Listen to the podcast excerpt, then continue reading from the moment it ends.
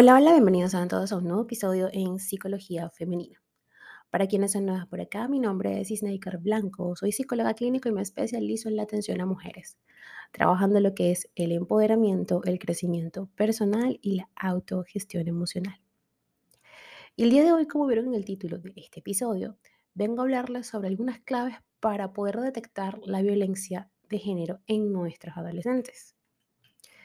Existen diversas manifestaciones de la violencia de género en adolescentes, aunque el acoso sexual es la más prevalente. Esto es relevante, en especial, si tenemos en cuenta que la adolescencia es una etapa crucial en la exploración de la identidad y en la comprensión de las expectativas sociales y las normas de género que se imponen.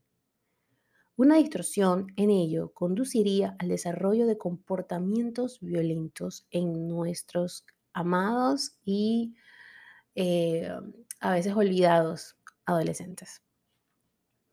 La violencia de género adopta muchas formas y eso lo hemos explorado ya en otros episodios en este podcast, incluyendo tanto la física y la emocional como el acoso online. Además, el acoso sexual en el contexto de la adolescencia tiene el potencial de ser bastante hiriente para los jóvenes. Al deteriorar su autoestima y mermar la percepción y el amor por sí mismos. El aislamiento, las lesiones o la baja autoestima son algunos de estos síntomas. Para Ban Ki-moon, la violencia de género es una de las formas más extremas de discriminación y una violación de los derechos humanos. Ahora, vamos a explorar un poco sobre algunos conceptos. Primero que nada, ¿qué es la violencia de género? Este es un tipo de violencia que gravita en torno a las relaciones desiguales de poder entre el hombre y la mujer. Por lo general ocurre en el contexto de una relación, con independencia de que haya existido algún tipo de convivencia. En este sentido, el rápido incremento en el número de casos que se reporta día tras día crea la necesidad de sacar este problema social y sanitario a la palestra pública. La violencia de género puede comenzar con comportamientos orientados al férreo control de la mujer, hecho que suele pasar desapercibido y es minimizado. Sin embargo, podría cristalizarse en golpes, exabruptos y otras agresiones. Así emergen síntomas como la desprotección, la indefensión y la disminución de la autoestima. La guía para la detección de la violencia de género en adolescentes, publicada por el Ministerio de Igualdad en el país de España, Identifica y describe las fases en las que se suceden estas conductas. Se trata de tres etapas que a continuación voy a detallar. Recuerden que esto es una guía establecida, hecha, redactada en el país español, pero eh, en cada país siempre hay guías de, de protocolo, ¿no? Para poder detectar y sobre todo abordar estos casos.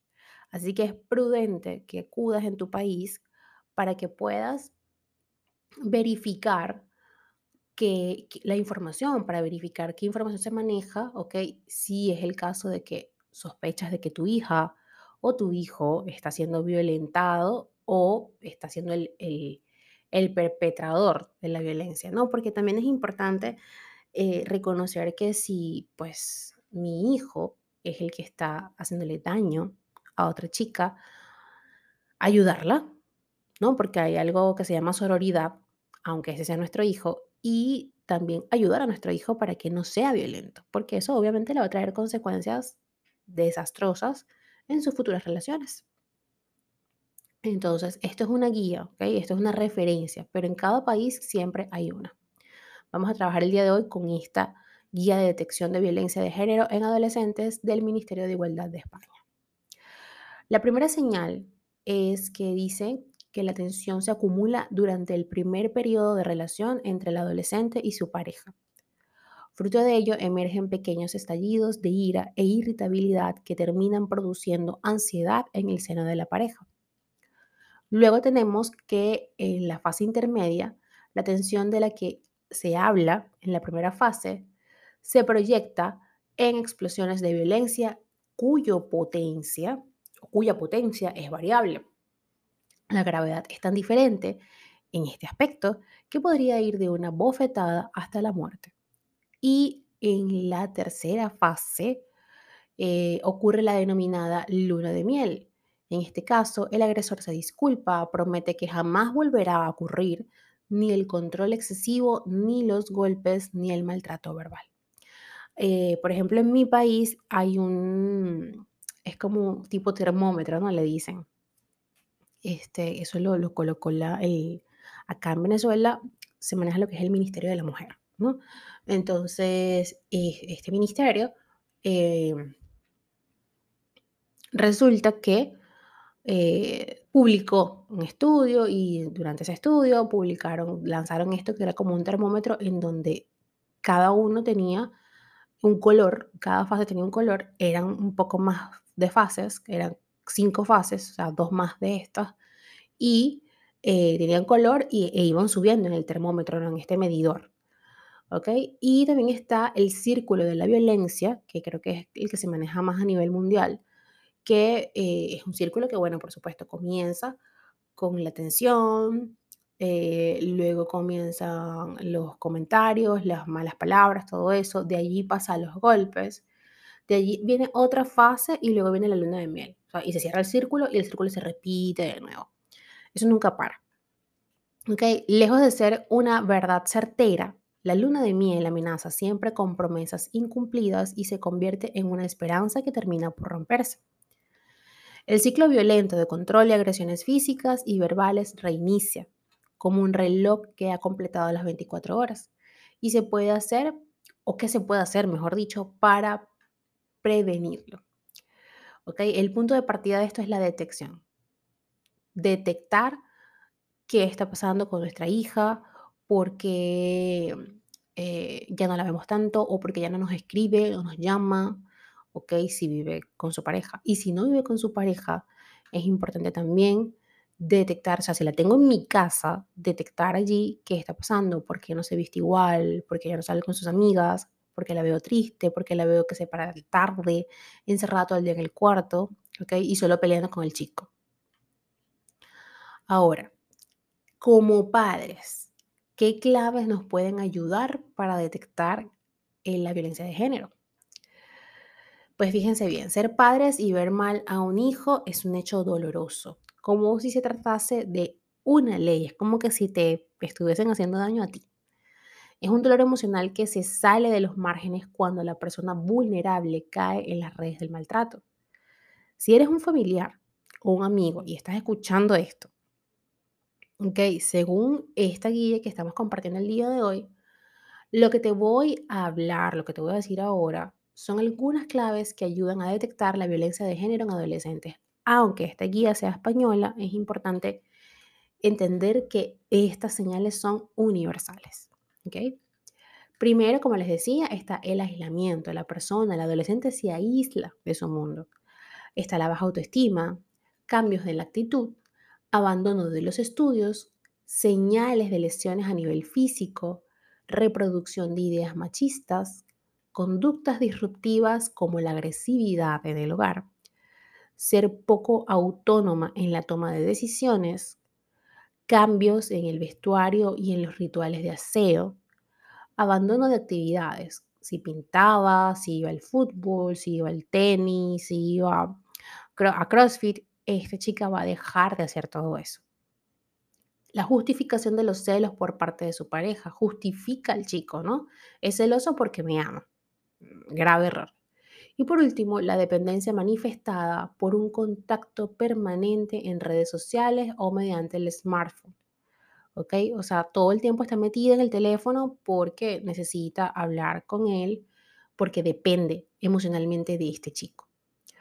Cuando está, o cuando se está, mejor dicho, en pareja, lo habitual es que la relación se cimente en la confianza, la admiración mutua y el respeto. No obstante, en ocasiones esto dista de ser así.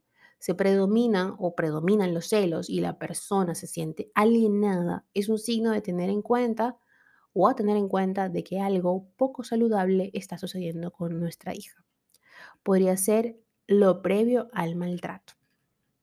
Ahora bien, estas señales que te voy a compartir te van a permitir eh, a lo posible, ¿no?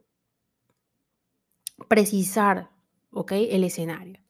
Sentirse humillada, controlada y menos valorada, si eres tú la que está sufriendo de eh, violencia de género, puede ser un agujero negro capaz de engullir hasta la más mínima brisna de aire.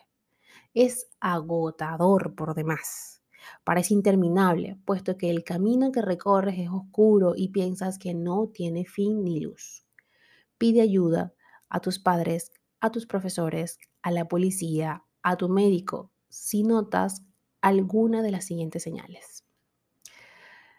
Este chico revisa tu teléfono, no te deja trabajar, te fuerza a tener sexo, te humilla, grita o insulta, te ridiculiza, insulta o desprecia, te aísla de familiares y amistades, controla la forma en que te vistes, amenaza con hacerte daño a ti o a tus seres queridos.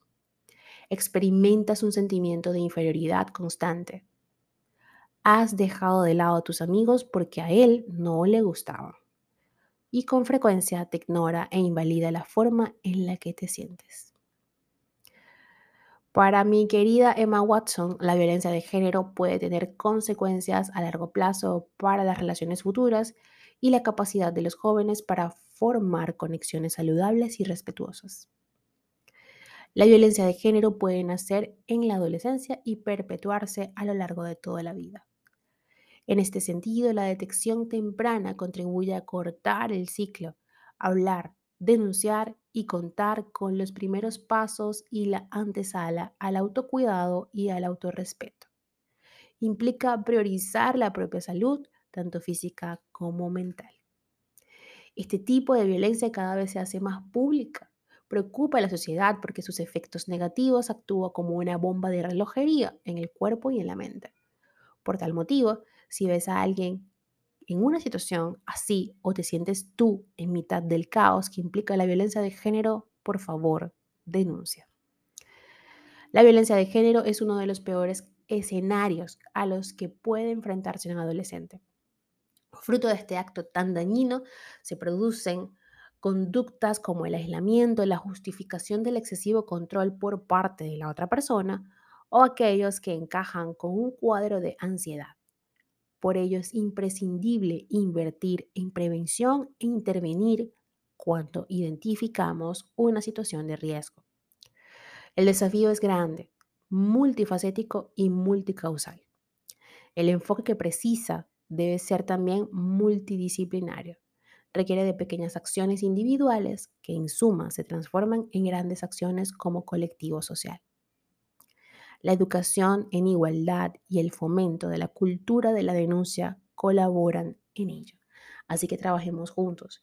Si eres una vecina que está escuchando esto y sospechas que eh, al lado viven o enfrente de ti viven una pareja de jóvenes que están siendo, una chica que está siendo víctima de violencia de género, yo sé que es difícil meterse en esas cosas, pero hay que sutilmente tratar de demostrarle a esta chica lo que está sucediendo.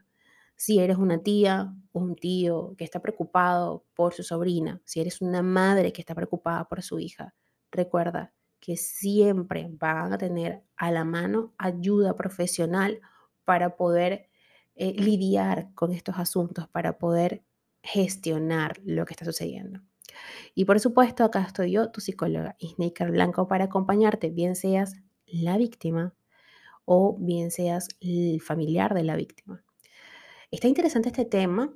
Eh, voy a dejar en mi Instagram una cajita para que vayan a votar por si quieren un capítulo dedicado a hablar sobre el perpetrador de la violencia de género que esa es una realidad que a veces mm, no tratamos de entender porque no nos interesa, pero es interesante, es un buen ejercicio de, conocimiento, ¿no? Ver qué es lo que pasa en esa mentecita, qué pasó en ese hogar, en esa infancia de esa persona.